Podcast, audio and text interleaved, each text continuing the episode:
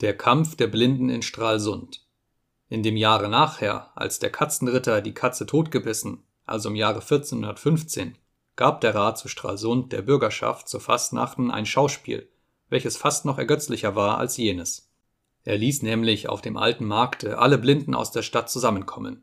Die bekamen jeder eine Keule, und dann wurde ein Schwein in ihre Mitte gebracht, das sie mit den Keulen totschlagen sollten. Rund um sie her waren Planken gezogen, dass ihnen das Schwein nicht entlaufen konnte.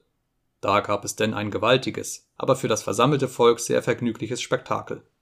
Denn anstatt das Tier zu treffen, schlugen die blinden Menschen mit ihren Keulen aufeinander los, dass sie Löcher und Beulen davontrugen. Anfangs ließen sie sich dadurch in ihrem Eifer nicht stören, auf die Dauer wurden sie aber doch zaghaftig, und nun fühlten sie zuerst vorsichtig mit der Keule hin, wo das Schwein stände, bevor sie zuschlugen. Da töteten sie es denn zuletzt. Ein so lachendes Fastnachtsfest hatte man in Stralsund noch nicht erlebt.